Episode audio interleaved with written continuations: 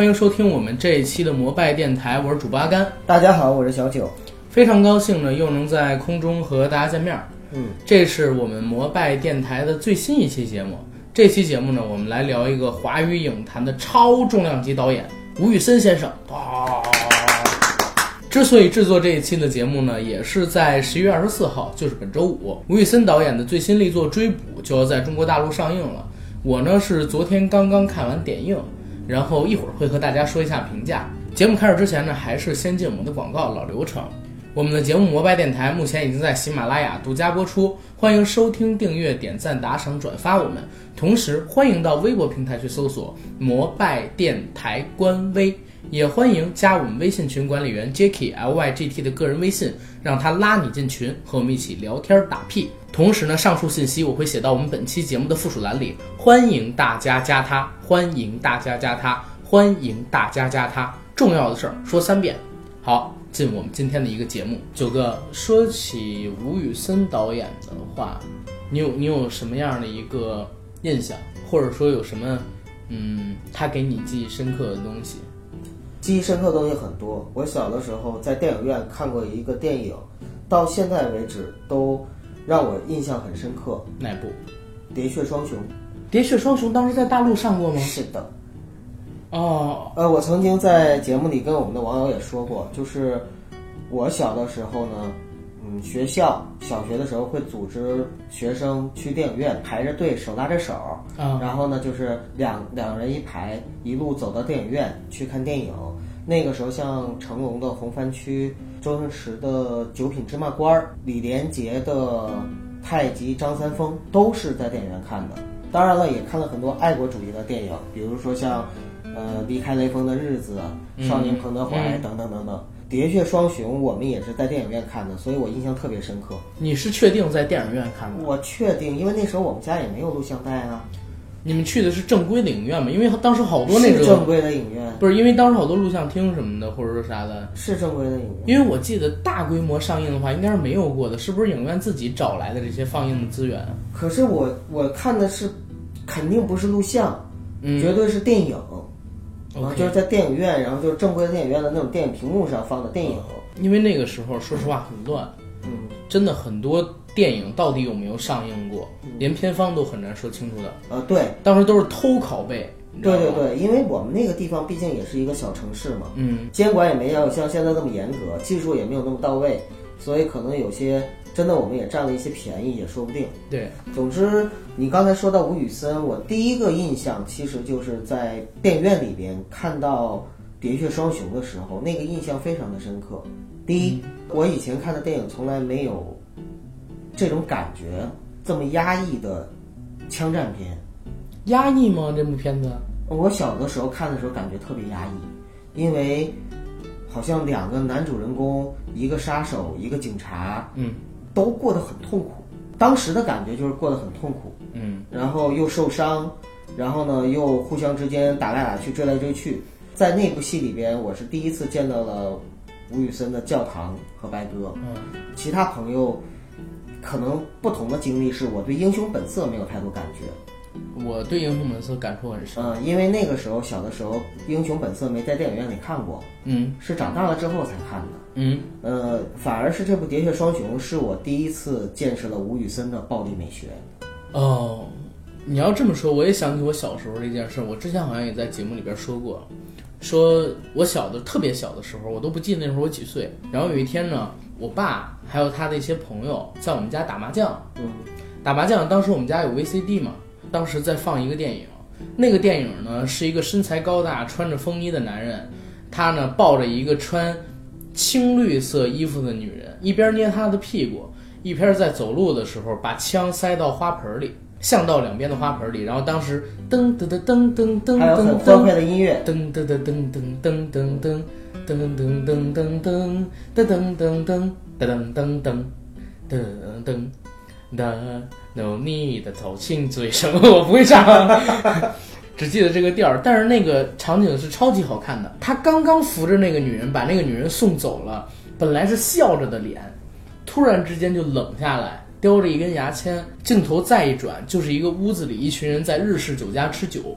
门一开，坐在背对着屏风的那个人，直接一转头，转过头去就是发哥把枪从风衣里掏出来，嘣嗯，嘣，开枪的速度很快，但是呢，镜头再一转，转到了这些被枪击中的人身上就变得很慢，这些人往外喷血，然后缓缓的倒下。再转回发哥，发哥又是很快的速度转头走。那场戏，在我的记忆里啊特别深刻。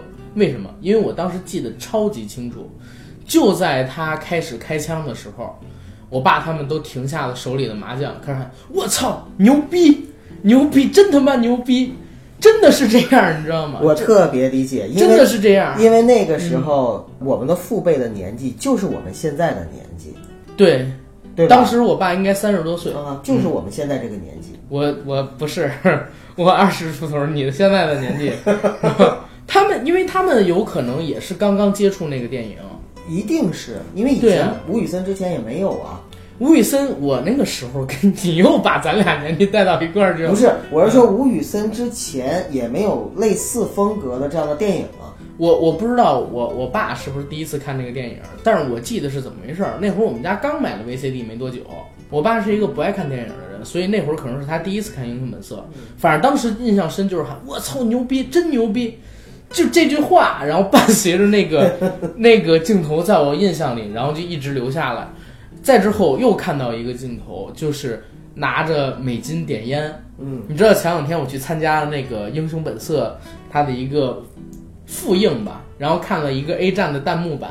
当时 A 站是提供了什么呢？提供了几沓儿美金版的纸巾，所以我就特别中二的，最近这一个多礼拜吧，在我们公司里，比如说偷偷去楼道或者去哪儿有吸烟区的地方抽烟的时候，拿着一张纸巾，一张纸巾不是有八个小节儿吗？啊，我给撕成四个小节儿，这样的话又有厚度，它不至于烧得太快，烧到我自己的手，又能看着它烧起来。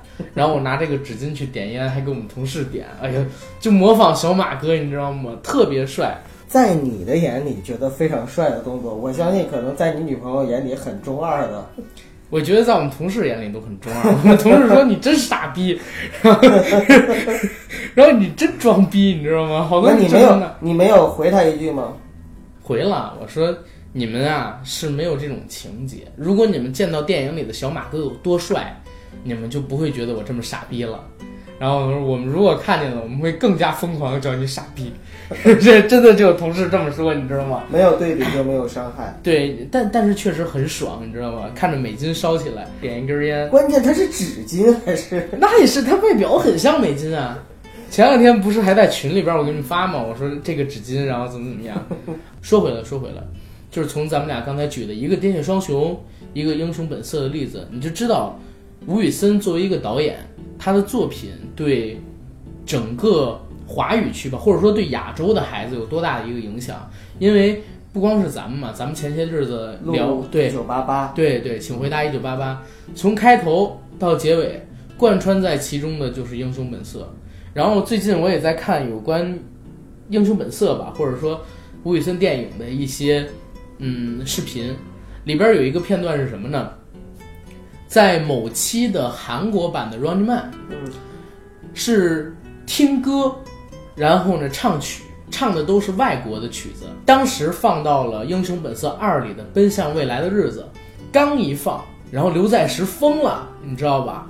就跟着那个歌一起唱，每一个字儿都唱对，唱的是粤语版的。某某某某，当天的事，所以你想有多大影响力？而且我反而、嗯我反而觉得，呃，《英雄本色》或者说吴宇森的电影在嗯东南亚地区，它的影响力都要比大陆强。对，因为他们接触更容易，甚至前两年吧，看过一个访问，是访问李成儒，你知道吗？嗯李成儒当时他在北京西单那边，当时是做服装的生意。早年间，他说自己在八十年代末的时候，有一部电影突然在大陆火了，然后风衣卖到脱销，一件风衣啊一百块钱，一天能卖出一千件儿。他当时就问那个主持人：“你说就说这一件风衣，我一天挣一块钱。”你觉得我这一年下来我挣多少？你再说说，我一件风衣能只挣一块钱吗？一听这什么也别说了，对不对？你就可想而知当时吴宇森电影的一个影响力。后来吧，前些年我又了解到，就是吴宇森应该是整个华语片里啊，华语片领域里，嗯，最有资格跟我们说我是陪着全球的观众一起成长起来的导演。为什么这么说呢？嗯，我一直怀抱着一个观点，就是上个世纪的七十八十九十年代，正好是香港经济腾飞的年代嘛，它代表着华人文化进行了一次全球的文化侵袭。当时的成龙也好，吴宇森也好，他们都凭借着这股大势，迅速的席卷了东南亚，然后甚至欧洲、北美，甚至还有非洲。当然那些地方可能说除了亚洲以外啊，都是通过录像带或者说 DVD 销售、租赁这种形式走过去的，影响力非常的大。所以你看，为什么成龙到现在为止，Facebook 上面将近七千万的粉丝，全球都排得上前三十名。如果在明星领域的话，可能是前十名。还有一个说法就是说，张艾嘉当时呢到非洲去，差点被人劫，然后说我是 Jackie Chan 的朋友，结果别人就把他放掉了。就是因为他们可能通过录像带这种影响力非常大的形式在地方走，包括我们可能说去欧洲吧，去旅游。也可以看到，经常有吴宇森、还有成龙等人的影碟专区，里边放的都是他们的电影。甚至说你在好莱坞，只要一提吴氏电影，就别人一定会知道啊，这是吴宇森的电影，就是里边一定会有兄弟情、火爆动作戏、白鸽教堂、暴力美学、浪漫情节等等等等。所以他是最有资格在华语片里吧。对观众们说，我是陪着全球观众成长起来的电影导演的那个人。对，没错，全球观众这四个词非常重要。对，而且除了刚才我们说的在港片时期的舞蹈之外，他九十年代开始就开始步入好莱坞，征战全球。从《断剑》到《变脸》，再到《碟中谍二》，包括说后来可能说口碑跟票房并不那么好的《风雨者》，还有他跟大本还合作过一部戏。大本跟乌玛瑟曼当时演的一部戏是讲遇见未来的，不是不是凯奇那个遇见未来啊，就是说主题是遇见未来的，这个咱们不管，咱们还是聊回舞蹈这儿来，就是说它本身也是受全球的很多观众去喜爱的。在这儿呢，我也想问，就是九哥你一个问题，就是我们都知道舞蹈的电影有很强烈的一个个人风格，然后这个个人风格呢被人冠以暴力美学，然后在这一块儿。你是怎么理解他电影里边风格？你觉得凸显的最强烈的是哪几种影像意识？首先，我想说，如果单纯的去评价吴宇森的电影里边的暴力美学，其实这是一种很肤浅的说法。嗯，因为在他的镜头语言里，这只是他作为个人的一个标签化的展示，而他真正的用他的电影表达的是吴宇森这个人，嗯，这个爷们儿，他对于。兄弟情谊、江湖情谊、热血、枪战、黑道、情与法、正义与邪恶、罪恶与救赎这一系列问题的人性的一个思考。我在你刚才说到好莱坞的这些电影，就是吴宇森的在好莱坞拍的这些大片里边呢，我头脑中闪现出来的是变脸，那我就想到了是。当肖恩还在基督像前为已故的同事沉默哀悼的时候，那个时候呢，就是凯斯就轻佻地哼着圣歌就走进了教堂，停下脚步之后呢，他就像呃基督一样，就是展开了双臂，然后呢戏谑地说：“善与恶，正与邪是永恒的战争。”当时他的这种形象的展示，带着象征和隐喻形式的这样的一种展示，所以你刚才说到。让我回答这个问题的时候，我就想到，无论是满天飞舞的白鸽，还是呃在枪战的时候飙出来的热血，还是各种辗转的慢镜头，以及呃像我刚才说到的凯斯摆出来像基督像那样的一个姿势，它其实都是一种象征和隐喻。嗯，也就是说，在吴宇森的电影镜头里边，他的每一个镜头背后都是有含义的。对他都是要表达出来导演个人的一种情怀在里边，所以吴宇森的电影其实我们可以说他是有情怀的导演，他做的是有情怀的电影，而这种电影的情怀是通过他的一系列的影像语言的象征和隐喻去去展现出来的。打个最简单的比方，他的白鸽象征什么？你认为？希望，然后呢？救赎，还有对和平的期许跟爱。他的鸽子都是白鸽，对，没有灰的对。其他的颜色的，对。吧？对啊，那么就是白鸽，它本身就是象征了你刚才说的爱、和平、希望等等等等。我看过吴宇森的一个访谈，在一个访谈里，吴宇森讲到他拍《英雄本色》、拍《喋血双雄》、拍之前的那些港片的时候，一次一次的用白鸽，用白鸽的时候，其实耗费很大，因为他们每次拍一场戏。放出去的鸽子就真的被放鸽子了，鸽子是回不来的，所以他们要不断的一遍一遍买鸽子。其实，在他的每一部戏里边，吴宇森也讲到了，我我要不要这部戏不用白鸽了？但是呢，很多人很喜欢他的白鸽，并且不断的跟他说，我希望还能看到白鸽。所以呢，他在戏里边也是在不断的去展现白鸽。当然了，他这种展现啊，跟王晶在每部戏里都展现大波是不一样的。我觉得也都是他们的风格。对，就是我们是有标签的，就包括我们自己的节目，是不是也会有自己的标签？对也会有我们自己的风格。对，那么一个导演他有自己鲜明的风格，这个完全无无可厚厚非。我觉得也是这样。嗯，对了，阿甘，你是不是已经看过了《追捕》的一个点映版？对，今天是二十二十几号二，十二号。今天二十二号，我是昨天看的，哦，二十一号看的。我哎，我先说一件事情啊，因为大家都知道这部电影不是要在二十四号上吗？我昨天看了点映版，就在 CBD 万达影城看的。但是呢，我有一个疑问，这儿也跟大家来沟通一下。这部电影如果说我来打分的话，我可以打七分到八分，当然有我个人情感分在里边，这也肯定是一个及格线以上的作品。嗯没问题。但是呢，嗯，我今天吧，因为要做这期节目，我又看了一下豆瓣儿。豆瓣儿上边呢，这部戏的评分只有五点五，一评分的人很少，二有很多人在九月份就打了一星出来，我不知道是怎么回事儿。因为在我看来，这部电影怎么样也不可能是一个五点五分的电影，你明白吗？我我不知道未来这个口碑还会不会走高，我只是告诉大家，现在豆瓣上的这个评分，在我看来是有问题的。当然，也有可能我审美不行，大家不用相信我的眼光，这个得见仁见智。但是，我也希望大家做一件事情，就是哪怕你不去电影院看《追捕》这部电影，你在各种互联网的这个电影网站上看它的院线，呃，看它的非院线版都可以。你最后呢，你用一个公允的评分到豆瓣上去看看，是不是有人在故意黑他？阿甘，你这么说完，我就翻了一下豆瓣儿。嗯我们看到豆瓣上短评的第一个是一星的，嗯呃，一个叫尹哥的，写的是感谢舞蹈动用中日韩三国的九流团队，打造这么一部集警匪、悬疑、丧尸及变种人于一体的喜剧。也恭喜舞蹈正式荣升为老梗王，白鸽的戏码一出，真的差点笑出猪声。就是我们看那个评价，你有什么感觉？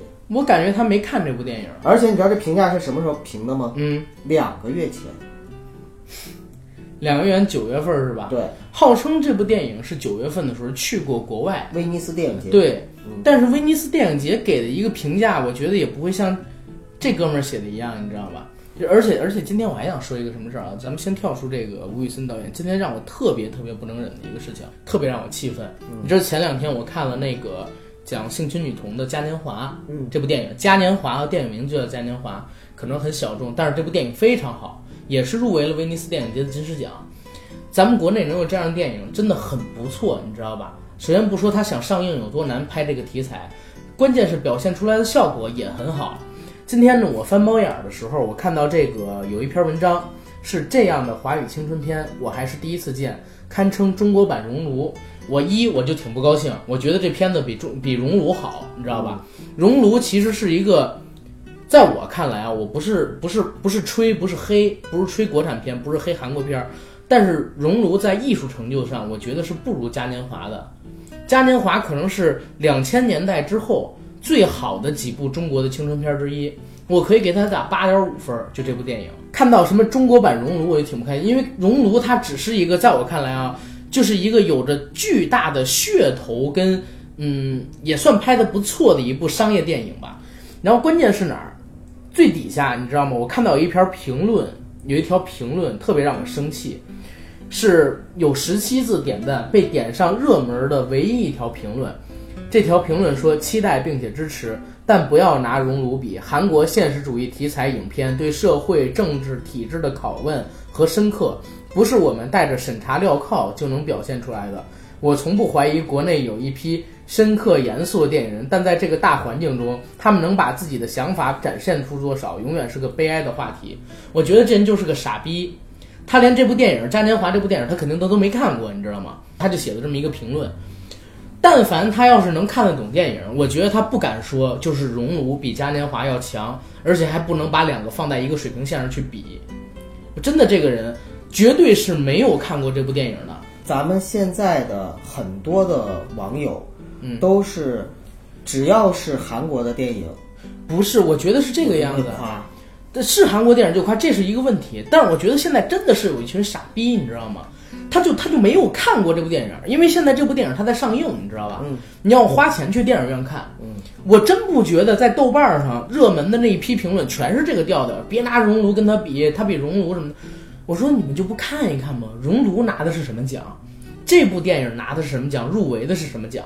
熔炉其实它入围了几个野鸡奖，你知道吧？跟跟跟金狮奖比起的是野鸡奖，威尼斯电影节比起是野鸡奖，但是也是那什么。我不是说这电影不好，但是这票人我真不相信他们花钱去电影院看《嘉年华》这部电影了，就在下边说这个，这真的是很傻逼的一件事情，你知道吗？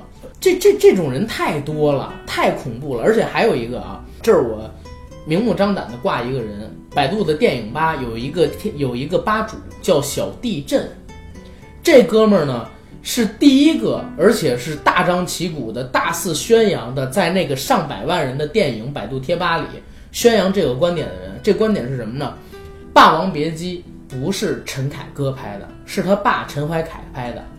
就这个观点啊，前两天也是翻猫眼儿，有人呢在陈凯基即将上映的那个电影《妖猫传》下边评论这么一个，被人点上了热门，大概几十个赞吧，可能被几万的观众们看到了。这个影响力有多恶劣，大家自己去想。这儿我为什么要提小地震，因为他是第一个提出这个观点的。几年前或者说七八年前，我还上高中的时候，我就在贴吧里反驳过他，然后他把我给拉黑了大概几天。但是我说的这个事情绝对是真的。陈怀凯先生在当时拍《霸王别姬》的时候患了重病，已经住院了，挂了一个艺术指导。这部戏绝对是陈凯歌拍的。然后呢，电影的所有主创，包括说汤臣的当时的呃投资人，现在跟陈凯歌已经交恶的老板娘，也都承认这部电影《霸王别姬》是陈凯歌独立拍出来的。我不知道怎么会有傻逼相信，就是他说出的这些言论，而且。还会把它挂到一部即将上映的陈凯歌的电影里边去，造成这么恶劣的影响。就是我们的电影观众，一你不舍得花钱看电影，然后你就在下边乱评论；第二，甚至有很多观众他不愿意去动脑子想想这种事儿可能不可能，就妄下定论，或者说为了显示自己比别人更高端，知道多一些，就拿一些所谓的捕风捉影的东西到外边去瞎宣传，因为你。一旦挂到网上去，你面对的是所有人。万一万一像这两个傻逼一样，一个呢被顶到了猫眼这个熔炉不能跟不是这电影嘉年华不能跟熔炉比，另外一个被妖猫传底下顶成了那个带起了节奏。哎，对，带起了节奏，这就是很恐怖的一件事情。你们完全是不尊重电影人的结果。阿甘，嗯，你先冷静一下，呃。有点气愤。你先冷静一下，我我特别理解你的这种感受，嗯，因为这种感受在我年轻的时候也曾经有过。对，你就你就很明显，你看到他说的是错的，你知道吗？不是，但是但是嗯但是你要明白一点，嗯，人性，你不是说人性本恶吗？嗯，你既然是明白人性本恶，你就应该明白人性其实有多少丑陋的地方。呃，我们不是说社会不好，现在这个社会已经越来越好了，但是我们仍然能够看到，在这个社会上有那么多我们人性特别恶心，让我们特别恶心的地方，这个太正常了。像你说的小地震的这种，像某些胡乱的带节奏，呃，然后在豆瓣儿、呃猫眼儿上面各种各种媒体上面去发声，呃，这样的就是非常不负责任的去发表一些言论的人也好，其实两种，第一种他们是利益驱动，或者是背后有金主，或者是有一定的为为了达到自己的某些目的，他们故意去制造这样的言论，嗯，这是第一种。这个可能性很小。呃，但是像豆瓣猫眼这种的话，现在我都不是特别的去关注它了，它的评论，因为它真的很容易被带节奏，而且很容易被被刷分儿。这种网站，当它已经失去了客观公正的这样的一个评判性的话，那么它的存在已经没有什么太大意义了。我在这儿不是抨击豆瓣或猫眼啊，我是抨击所有的这种网站。那么第二个就是有百分之八十以上的这样的人是什么人呢？他们不是被利益驱动，他们就就是想虚荣一把。他们就是愚蠢，真的，他们就是愚蠢。你要明白这个这我一下好处很多，你知道吗？对，当你当你如果跟他生气的时候，你就下次你就想不要跟傻逼一般见识，因为真的他们真的就是愚蠢。这个世界上愚蠢的人太多了，而你看到这些愚蠢的人的时候，你要跟他去讲道理，你就会发现你的道理、你的逻辑在他那是不通的。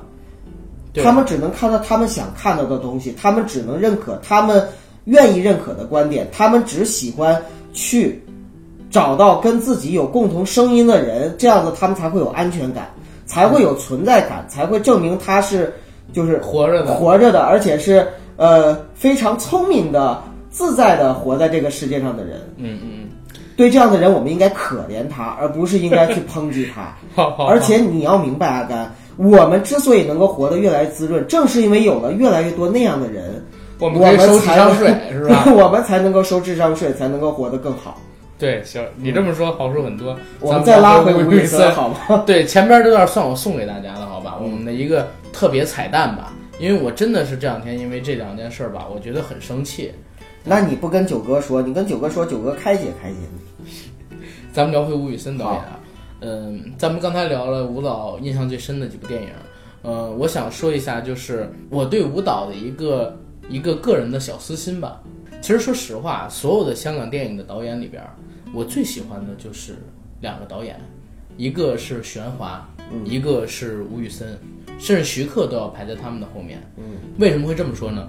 许鞍华导演他有两部戏吧，在我这儿是最喜欢的，一部叫做《女人四十》，嗯，一部叫做《男人四十》。呃，这两部戏是我翻来覆去、翻来覆去看了很多遍。那我好期待，当你四十岁的时候再重新看这个。呃对，，因为我总是幻想自己老去的时候。嗯吴宇森导演的话有几部戏，一部戏是我刚才说的《英雄本色》，然后《英雄本色二》，还有一部就是你刚才说的《喋血双雄》，还有一部是《纵横四海》啊，啊，一共是这四部电影吧。就是我对吴宇森最好最好的印象都在这四部电影里，而且这四部电影是深刻的影响了我的价值观养成。嗯，在《纵横四海》里，我不知道大家记不记得有一个镜头啊，我都已经很久没看这些电影了，除了《英雄本色一》是前两天刚看，所以就代表这东西对我而言印象有多深，很多年没看过。明白。《纵横四海》里有一个镜头，当时呢是呃一个画家在画一幅素描画，画的是谁呢？画的是张国荣。张国荣说：“不要叫我的名字，叫我飞天大盗。”第一次觉得原来一个男人也可以这么美，这么娇媚，知道吧？就是我当时第一次觉得，哦，原来这个叫做明星，这个男人真帅，就是在那个镜头里。再之后就是我刚才说到小马哥，可能是我印象中第一个就是在银幕上那么男人，然后那么嚣张的角色，呃，那么英气，那么英雄。而到了《喋血双雄》里，也有一个镜头我记得特别深，是李修贤，他拿着一根烟，坐到了小庄，就是发哥扮演的那个角色，他的一个沙发上，看着窗外的镜子，镜头缓缓的移，一边移一边做转换，用蒙太奇做嘛，一会儿是发哥坐在这个沙发上，一会儿是李修贤坐在这个沙发上。电影里边，他们一个是警察，一个是杀手，一个是正派，一个是反派，在当时那个阶段。但是呢，慢慢的两个人的身影会重叠到一起，然后镜头等落下来的时候，李修贤手里的烟已经快燃尽了，但是烟灰一直没断，是一个长长的线。然后他轻轻一动，烟断了。那个镜头特别写意浪漫，你知道吧？就把两个人身份上虽然不同，但是呢性格上有所重叠的这一点，特别完美的表现出来了。我那个时候都不懂什么电影技法，不知道镜头代表的是什么东西，但是我就觉得，这个镜头为什么就让我的印象那么深。我觉得这个镜头为什么会那么好看，深深的困扰我很多年。《英雄本色二》是我重看《英雄本色一》之后找回来的。我发现《英雄本色二》是一个大烂片，但是它是一个大烂片不要紧。你虽然不知道发哥哪儿来那么一个弟弟，也不知道那个龙四为什么要吃橙子，你知道吗？就是发疯一样的吃橙子，但是呢，当那三个人从墙头跃起，扛着录音机啊，然后开始放音乐的时候，你就被带入到那种情景去。然后有一个镜头，我的印象深到不行，就是满地都是死人，满墙都是血迹跟弹孔跟弹片儿，他们三个人坐在三张沙发上。手里拿着可能说砍刀，还有枪。龙哥他们的腿翘着，满身都是血。那个时候，他们每个人的生命都已经快走到尽头了，你知道吧？但是呢，就是那种特别特别强烈的气概，我叫他气概。嗯，从这三个人即将垂死的身上啊，以或者说已经垂死、马上要死去的一个身上，展现出就在那个镜头里，只有这三个人，然后就是遍地的死人，他们就是在那儿坐着看着这个镜头而已，然后说了几句话，说你走吧。然后怎么怎么样，我们留在这儿，哎呦，对我的影响太大，太震撼了。我当时看到这个镜头的时候，彻底疯掉，然后就一直印在脑子里。《英雄本色二》很多年没看过，但是这个镜头我一直记得。嗯，可见吴宇森的这几部戏对你的影响是有多大。我觉得，但凡是个有血性的男人啊，在成长过程中，如果看到了吴宇森的电影，都很难很难不会去喜欢。暴力美学它是起源于美国的。呃，吴宇森的暴力美学呢，并不是说是他独创的，嗯，但是呢，有很典型的一种无视的风格。有人说，在众多的香港导演中，吴宇森是运用这种电影表现手法的代表性的人物。嗯，呃，吴宇森曾经说过一段话，呃，我这给大家念一下。他说：“有些人在开枪，有些人在死亡。我当时就想，人类为什么要战争呢？每一个人心中都有一个美丽的世界，只是暴力把他们改变了。”而吴宇森呢，就是用他的能力，在他的镜头下，把暴力又重新变成了一种美丽的东西。可能是我跟你成长的时间阶段不同，当然了，就吴宇森的那些电影对我的影响也特别大。呃，包括我自己在成长过程中，你刚才说的这几部电影，我的印象也都特别深刻，也是很久没看了。但是你一说起来这些戏的时候，我都能够勾起非常深刻的记忆。嗯。呃，我在电影院里边第一次看吴宇森导演的电影呢，是《喋血双雄》，刚才已经说了。那么在《喋血双雄》里边呢，吴宇森的呃暴力美学应该是已经开始慢慢的集大成了。嗯，那么在这种情况下呢，他的这部电影也获得了香港电影金像奖的最佳导演奖。呃，后面呢，他的一系列作品中，暴力美学是越来越成熟，并且呢，成为他个人非常标签化的一个东西。刚才咱们聊的都是他在港片时代，在香港拍了最经典的那些电影。对对。后来呢，我们也知道他去了好莱坞拍了一些。咱们要不聊一聊好莱坞，包括他回国之后的这些电影？行，但是在聊这个之前，我想插一个电影，刚才忘提了啊，就是《喋血街头》啊，《喋血街头》。《喋血街头》应该是梁朝伟、张学友还有李子雄三个人演的一部电影。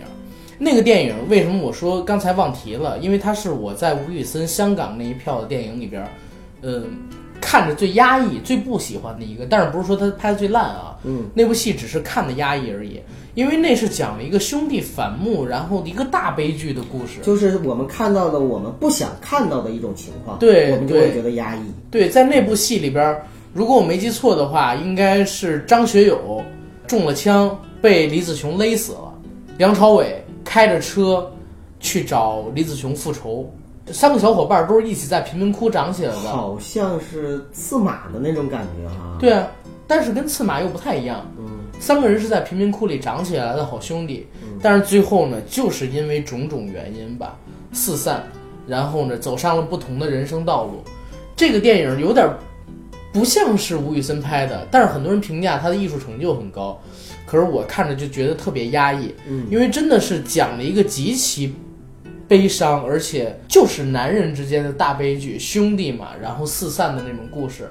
听说在那个时间段，正巧呢也是吴宇森当时跟徐克两个人闹矛盾的时候，因为你知道吴宇森并不是一开始就这么得意，对，呃，他呢也是在邵氏沉沉浮浮了很久，在嘉禾沉沉浮浮了很久，直到把合同熬到期，才跳到了新艺城去。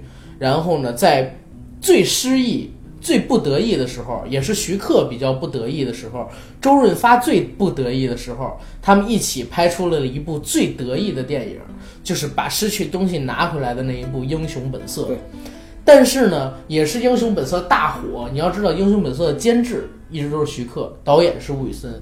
但是呢，到了后期的时候，两个人开始出现了矛盾，所以《英雄本色三》是徐克导演，然后吴宇森没有参与这部戏的制作。《英雄本色》的版权是在新艺城手里边的嘛，嗯所以新艺城想拍就可以拍。在这个时候，吴宇森可能说略早或者说略晚吧，拍出来了一部《喋血街头》，这是让我真的感觉他可能在当时那个时间段，都融入了导演当时的情绪在里边。，对。但是《英雄本色三》实在是拍的一般，不是说徐老怪他不行哈，就是说他还是这不是他的东西，不是他的风格。呃，不是他的风格。对，然后我们接着回来看啊，呃，吴宇森导演的话，九零年代之后就开始进入到了好莱坞。嗯，他的好莱坞之路其实比我们现在知道的很多去好莱坞发展的导演都顺遂，比如说徐克也去过好莱坞，嗯，对不对？然后袁奎也去过好莱坞，但是像徐克铩羽而归，袁奎现在只能在三流、四流的这类的好莱坞制作里边当导演，拍录像带电影，呃，不一样。吴宇森从开始过去，从《终极标靶》开始，就合作了一些比较有名气的明星，而且拿到了很好的票房，再之后就越加的顺风顺水。像《断剑》，如果我没记错的话，当年是拿到了七千万美元的票房，这是在九十年代的好莱坞已经算是大规模的一个票房了。等到了后来，他也是拍出了第一部让我觉得不输于他八零年代的港片的唯一的一部好莱坞电影《变脸》。那部《变脸》呢，也是他个人风格在好莱坞里融合最好的、全球大卖的一个戏。拍完了《变脸》之后，他就拿到了好莱坞 A 级大制作的入场券，就是《碟中谍二》。《碟中谍二》如果我没记错的话，零二年上映的时候，应该是拿到了那一年的年度全球票房冠军。虽然口碑不是很好，但是拿到了全球的年冠。大家想一想，这个数据有多恐怖？有史以来唯一一个华人导演拿到这个殊荣的就是他。当然，在后期，舞蹈也是经历一些事儿嘛。为什么我说舞蹈是一个很很男人的男人，很男人的导演？他一部戏就让米高梅破产了。对，就是零零三年当年的那部《风雨者》，《风雨者》这部戏确确实实是很屌，屌到一部戏把米高梅赔破产了。但是确实这部戏本身的质量我觉得是 OK 的，但是本身的话题性啊，可能已经不再适合零三零四年那个时代了，因为我们看吴宇森自己也在电影里边说嘛，这个世界变了，我们已经不再适合这个江湖。嗯，他呢所处的这个时代也已经不喜欢所谓的这些讲二战里边英雄啊，然后等等等等那些电影了。他好像在好莱坞到了两千拍拍《风雨者》之后吧，就开始拍一些不再适合当时好莱坞口味的那些电影了。因为刚才我看了一下，舞蹈是四六年生人，六十岁的时候，他经历了从香港到好莱坞，再到好莱坞最辉煌，成为票房巨兽，然后再到跌落下来，他可能也有点搞不清楚那边的观众了。回国拍了《赤壁》，《赤壁》是一部划时代的电影，我现在可以下一个论断，我不是说它的质量划时代，我是说《赤壁》是我在电影院里接触到的第一部群星荟萃的华语电影，而且也是当年的超级大制作。因为这部戏，如果我没记错的话，它应该是上下两集，在日本的票房非常好，每集都拿到了一百亿日元以上的一个票房。票房也国内的票房都是三个多亿每部嗯，光是在日本拿到、韩国拿到的票房就已经后人难以去赶超了。所以你也可想而知，吴宇森导演在整个亚洲的一个影响力。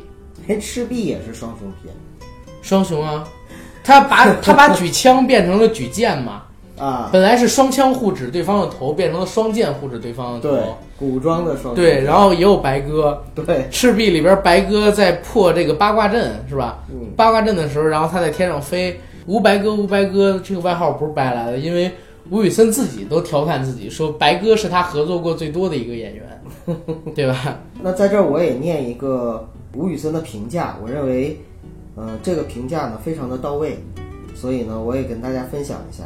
吴宇森是一位个性张扬的作者导演，具有独特的个人风格以及世界观。在他执导的那些堪称杰作的黑帮片和战争片中，他的暴力美学极具原创的诗意化和浪漫主义情怀。他的作品不仅极具戏剧张力，而且具有近似超现实主义的幻想。在他的电影中，暴力情景的主旨不再是简单的陈述情节，而是在陈述的过程中不断的改变原有的情节模式。把暴力情节的现实性有意淡化，他在表现暴力情景时加入了一系列修辞性的成分，通过升格画面改变影像的叙事时间。他把一种以表现杀戮为目的的电影叙事形态演变成为一种以动作表演为目的的舞台化电影空间，进而，在根本上改变了动作电影中暴力的存在方式。嗯，OK。你说的这我特别认同，因为吴宇森导演他的动作戏不仅仅是动作戏，他是承载了感情的，他是承载了感情作为标的物的这么一个意义在的。我印象最深的一段戏是，呃，吴宇森他拍的《英雄本色一》里，发哥摁住哥哥，他有勇气改过，你为什么没有勇气原谅他？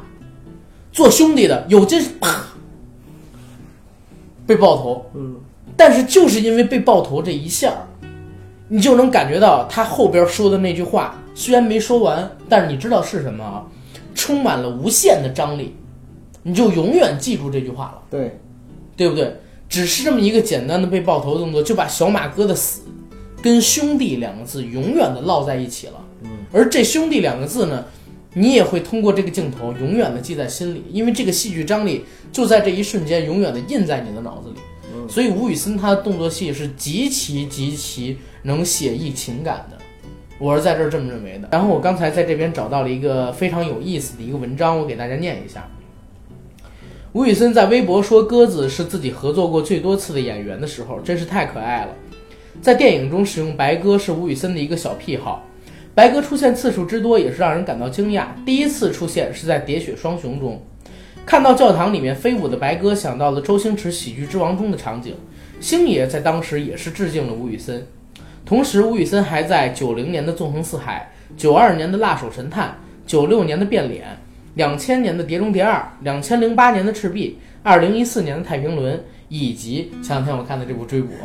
我刚才就是想问你，《追捕》里有没有这个？有有有。被岔过去了。有啊。以至于为什么吴宇森导演喜欢白鸽当自己配角，主要基于以下几个原因：第一，就是他童年跟教会的渊源。嗯。吴宇森的童年非常艰苦，再加上当时整个大环境的恶劣，使得生活更加艰难。还好当时的教会一直资助和照顾他，而且还供其上学。可以说，没有教会的话，就没有今天的吴宇森。他自己也曾经说到：“教会给我指引、辅导，我学到一个很博爱的精神。不管别人怎么样对我，都有一颗充分的爱心去对待他们，要尽量的帮助他们。鸽子也是教堂的象征。”不难理解，电影中的那些白鸽是导演对教会的感恩。嗯，第二，白鸽本身的意义。我们经常说吴宇森的作品带有强烈的暴力美学，枪战动作的血腥让我们看到了暴力。那么美学呢？鸽子代表的和平，以及教堂和蜡烛代表的关怀，不正是美学吗？在刀光剑影、火光飞溅打斗场景下，映衬几只白鸽，刚好形成强烈的对比。让我们在残酷的暴力世界中感到一种诗意和浪漫。吴宇森本人也提到，有些人在开枪，有些人在死亡。我就当时感觉，人类为什么要有战争呢？为什么要杀来杀去的呢？这个世界本来就是很美好的。我相信人生出来每一个都是纯真的，只是暴力把他们改变了。在大环境下，暴力无法改变的时候，用鸽子来表达自己的纯真。再之后呢，就是强化自己的个人标签儿。徐克的武侠片，王家卫的文艺片，周星驰的喜剧片，杜琪峰的黑帮题材片，这些导演的作品，我们只要一看就可以知道是谁的作品。他们已经形成了自己的个人风格，正如王家卫喜欢一直戴着墨镜一样。吴宇森喜欢在自己的电影中找白鸽当配角。其实这一块儿就提到了几个问题。嗯第一呢，就是吴宇森他小时候的家境情况，造成了他现在喜欢用白鸽充当一个和平的意象。因为当时提到他家境不好，教会资助，万事万物皆有因，对，万事万物皆有因，有因皆有果，对吧？反正我是觉得啊，我是觉得我是很喜欢 他在电影里面这些白鸽，因为确实白鸽一旦出现，他用的场景也很好，我真的是感觉到了圣洁。它不是滥用，对呀、不是说我这白鸽我就是硬塞到里边。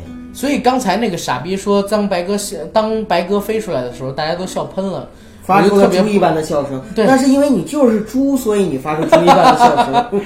哎呀妈，哎是聪明猪还会笑呢。然后咱们接着说回吴宇森导演啊，嗯接着说吴宇森导演，咱们再聊一下，就是吴宇森，如果你想让大家去看的话，你最推荐哪一部作品？因为现在其实说实话，好像接触吴宇森的孩子不多了。而且可能听我们的观众，很多吴宇森早期的作品未必看过，对吗？对呀、因为好多都是八十年代出的嘛。是。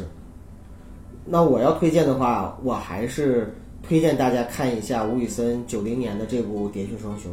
啊，对，啊、因为《喋血双雄》这部戏对我个人的影响比较大，而且它也确实是吴宇森个人的暴力美学风格，呃，最成熟或者说刚开始成熟的一部作品。他也获得了香港电影金像奖的最佳导演奖，所以是一部很经典的枪战片。嗯，呃，而且我想这部片子大家肯定不像《英雄本色》系列看过的那么多，所以我建议大家呢可以没看过的去看一看这部片子，没问题。OK，英雄本色跟《喋血双雄》不一样，对就像你说的，《喋血双雄》是他集大成的一部作品。其实我是觉得啊，《喋血双雄》虽然在情绪的渲染上没有《英雄本色》那么强烈，但他在技法上更成熟。对，当然，《喋血双雄》也是吴宇森最受西方认可的一部电影。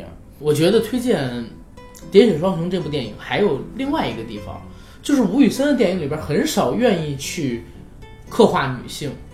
你像《英雄本色》里阿杰的那个女朋友，或者说是未婚妻，始终都是一个可有可无的角色，对不对？真的是可有可无的角色，不承担任何的叙事，你一说除了在最后渲染阿杰的死亡。你一说吴宇森的电影里的女性角色，你知道我脑海中第一个跳出来是谁吗？谁？是《赤壁》里的林志玲。那个是被人强加进去的，肯定是被强加进去的。好吧，好吧，我们再说回来你说的话题。嗯，然后呢，她仅有的两个女性角色，在我印象里比较深的啊，一个呢就是《纵横四海》里的红豆妹妹，嗯，啊，那个是真正的把一种俏皮的性感，在吴宇森的电影里表达出来了。哎呀，因为钟楚红也是，嗯，呃，再有呢，就是叶倩文在《喋血双雄》这部戏里边扮演的歌女。其实这部戏讲的是一个很像童话的故事，两个人一正一反，一个是杀手，一个是警察，他们两个人经历了各种各样的争斗跟折磨吧，但是呢，始终保存着一个观点，就是在叶倩文扮演的这个歌手双眼受伤之后，不让他了解到外面的世界有那么的险恶，不让他知道外面的世界原来充满着种种的危险，一直呢用尽各种各样的方式去保护他，去让他感受到一个善良的世界。他们两个人都是在做这样一个事情，其实很有童话的感觉。然后叶倩文在唱歌的时候，再加上她穿这身衣服，而且叶倩文当年很漂亮，就把那种不真实的梦幻感、纯真感或者说童真感，都在这部电影里表达出来了。所以《喋血双雄》这部值得期待一下，可以推荐我们没有接触过舞蹈作品的听众去听。然后呢，我也再想推荐给大家一部作品，这部作品呢，可能看的人会更少一些，但是我觉得也值得跟大家推荐，就是《辣手神探》。《辣手神探》也是吴宇森在九十年代推出的几部港片里吧最受西方欢迎的两部之一，另外一部就是《喋血双雄》。《辣手神探》里边我有一个镜头，就是说为什么吴宇森其实是一个充满童真的人，充满充满天真，或者说是充满乐观主义的这么一个人充，满情怀吧。对，充满情怀的一个人。就是在《辣手神探》里有一个剧情，也是发哥扮演的杀手嘛，然后在医院里进行枪战的时候救了一个小 baby，然后发哥把这个 baby 抱在怀里，有点像赵云单骑救主一样七进七出，但是呢又比那个要火爆得多，因为到处都是枪林弹雨嘛。抱着那个孩子开始枪战，然后那个孩子还一脸笑容，这让我觉得也是那种乱境之中，然后有幽默，幽默之中又带一点点童真的那种俏皮感。就是吴宇森的电影总有这种非常写意的东西，因为你实际说实话，这都很不现实，对不对？对，其实吴宇森的电影里边的那种浪漫主义情怀的体现，就体现在这种反差上。就比如说你刚才讲到的小马哥。跳着舞摸着女人屁股，然后把枪插到花盆里。对，其实你说实话，那么一个生意好的酒家，路上就没有一个那个服务员能看不见你塞枪，或者说一个上厕所都没有看不见你塞东西。关键是他的情绪是我要去杀人了，但是呢，却是载歌载舞的表现出来。而且你看啊，开枪开了这么多。等他们两个人出这个整条路上啊，一个人都没有，工作人员也没有，然后对面吃饭的也都没有从这儿跑出来，就是完全给他们时间去弄这个戏嘛，对吧？就是这种，嗯，他他他就是用这种强烈的幻觉嘛，然后去感染你，让你不去记得这些不合理的地方。但是我也我这儿也提一个问题啊，你有没有觉得就是舞蹈最近几年可能说这股精气神下来了？舞蹈都已经七十高龄了。你还要让人家有多少精气神儿啊？拍《风雨者》的时候是他最意气风发的时候，《碟中谍二》票房刚才说的那么好，而且还有一件事啊，《碟中谍二》原则上很多人评价不好嘛，但是据传说吴宇森当时剪辑了一个两小时四十分钟的一个导演剪辑版，后来为了就是票房考虑，给剪掉了几十分钟，说原本的剪辑版。剧情上更饱满，人物动机更清晰，等等等等等等。但是呢，现在已经过去十几年了，这个导剪版现在也没有流出来。嗯，但是不可否认的是，在那之前，吴宇森达到了自己个人生涯的巅峰，艺术巅峰。对，也是他商业上面的巅峰吧。等到了《风雨者》之后，一下子巨大的反差，就把他打下来了。真的，那部戏我们说，其实就是把米高梅赔破，米高梅赔破产了嘛。好莱坞开始，呃，不再给他大预算，他自己呢失去了锐气，也开始在电影里边玩旧套路。到了现在，大家知道上一部他的电影叫《太平轮》嘛，《太平轮》两部在叙事上就是一塌糊涂，已经完全不像是一个从业经历超过四十年的电影老将能拍出来的电影，在我看过来是这样的，所以。我不知道该怎么说，这部追捕让我看过了挺惊喜的。为什么呢？因为之前在拍《太平轮》的时候，是好多人传说说舞蹈身体不好，因为他当时犯癌症了，然后甚至说说话都有点不太清晰了，不太能合格的指导一部电影。但是这部追捕，我昨天看的时候吧，我觉得福田雅治跟张涵予两个人，又让我看到了那种熟悉的。吴氏风格就是男人跟男人之间那种惺惺相惜的兄弟情，这 couple 感十足，CP 感十足，所以，我推荐大家去看看这个。但是呢，可能啊也有我的一些情怀分在这里边。你知道我为什么对这个追捕有兴趣的吗？嗯，之前我知道吴宇森导演在拍这部片子，但是我一直没关注他什么时候上映。结果就在上个月的时候吧，我刷微博刷到了一首歌。是张涵予唱这个追捕的主题曲，嗯，这部主题曲呢是日文版的。张涵予是怎么唱的？我给大家学：啊一雷啊一雷啊一雷啊一雷啊雷啊雷雷。我学的有点不太像啊，但是但是那个歌在我听来真的是不好听，虽然很很 man，很有荷尔蒙，很男人，但是真的不太好听。但是我一下。提起了这部戏的兴趣，因为张涵予说不好听的歌都提起你的兴趣，你的兴趣也太容易提了。因为这个是恶兴趣，你知道吗？我一听这追捕，我说哎，里边这什么鸡巴玩意儿？对，因为最开始的时候，我看我记得那个演职员表里边不是张涵予，是别的几个演员，还有郑伊健什么的啊，还有张家辉什么的啊，还有张家辉。嗯，对。后来呢，变成了现在这个演员班底，所以中途变了好多次。嗯，导致我去的时候，我真是没抱什么太大希望。但是我看完了以后，我觉得真是老骥伏枥，志在千里。这是一个挺好的一个商业片，然后基本上也做到了中日合拍片里，反正最近几年吧，我没见过比这好的。哦，你的评价还是相当高的。中日合拍片里有什么呀？不，我就是说你的评价还是相当高的。哦，吓我一跳，我以为 我没有，但是我也没有后面的转折，我就是客观的说，你的评价还是相当高的。其实其实不太高，其实不太高，七分左右的一个电影吧。嗯，七分已经很高了。对，现在电影院过六分的，其实大家就可以去看一看。对，而且你的也比豆瓣评分高。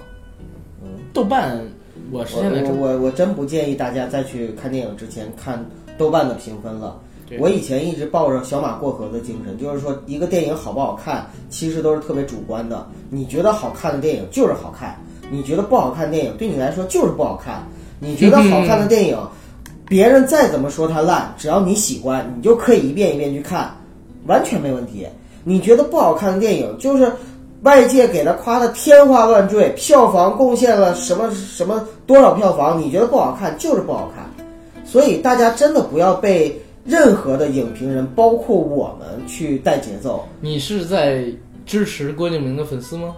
郭敬明，那有人喜欢小四的电影就是好，对他来说，可能在他的成长过程中帮他树立了人生观、价值观和世界观，那也是好的。